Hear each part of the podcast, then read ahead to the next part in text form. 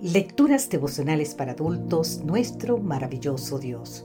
Cortesía del Departamento de Comunicaciones de la Iglesia Dentista del Séptimo Día Gascue en Santo Domingo, capital de la República Dominicana.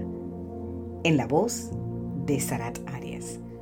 Hoy, 15 de abril, el reencuentro.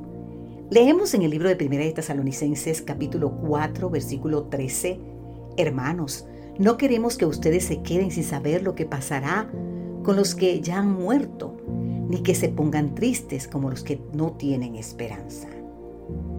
Mientras escribía estas líneas, todavía sentía el dolor que me había causado la pérdida de dos buenos amigos, uno de ellos por un derrame cerebral y el otro por el cáncer.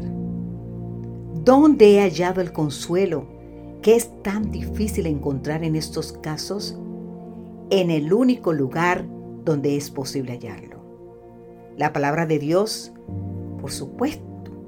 En sus páginas se nos exhorta a no entristecernos, como los que no tienen esperanza, es decir, como aquellos que cuando despiden a un ser querido saben que nunca más lo verán.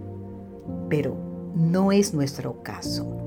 Y no lo es porque, así como creemos que Jesús murió y resucitó, Así también Dios levantará con Jesús a los que murieron en él. Te invito a leer más en el libro de Primera de Tesalonicenses, capítulo 4. Alabado sea Dios. El mismo poder que levantó a Cristo de la tumba también levantará a los que murieron en él. Celeste Perrino Walker relata la experiencia que vivió cuando fue invitada como oradora principal a un reencuentro de ex alumnos titulado The Best Is Yet to Be. Está publicado en Vibrant Live en julio-agosto del 2005, exactamente página 31. En estos reencuentros se celebran los viejos tiempos, pero no había lugar para alegrarse en aquella reunión. Poco antes, una de las exalumnas se había enterado de que tenía cáncer de colon en estado muy avanzado y debía ser operada justo en esos días. En tales circunstancias, ¿de qué podría hablarles Celeste en su discurso? Les habló de una tradición familiar que una amiga suya de nombre Leanny había compartido con ella tiempos atrás. La tradición consistía en señalar con el dedo índice hacia el cielo. Cada vez que un pariente que había estado de visita en su casa se despedía. Mientras esa persona salía por la puerta, todos los miembros de la familia señalaban hacia el cielo. Esa era una manera de decirle que Dios te acompañe. Si no nos vemos de nuevo en este mundo, nos veremos cuando Cristo regrese. Cuenta Celeste que cuando murió la suegra de su amiga Lenny, eso fue exactamente lo que ocurrió.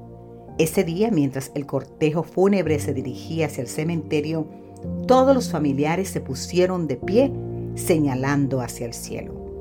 Con ese gesto estaban despidiendo a un ser querido con este poderoso mensaje de esperanza. La próxima vez que te veamos será en el cielo junto a los redimidos. En este momento estoy señalando hacia el cielo. Te alabo, Padre, porque un día glorioso Cristo levantará de la tumba a los que murieron en él. ¿Cuánto falta, Señor, para ese gran reencuentro? Yo no sé tú, pero yo tengo la bendita esperanza de encontrarme con mis seres queridos que duermen en el Señor y serán levantados en aquel día. Que Dios hoy te bendiga en gran manera y te invito a tener esa bendita esperanza.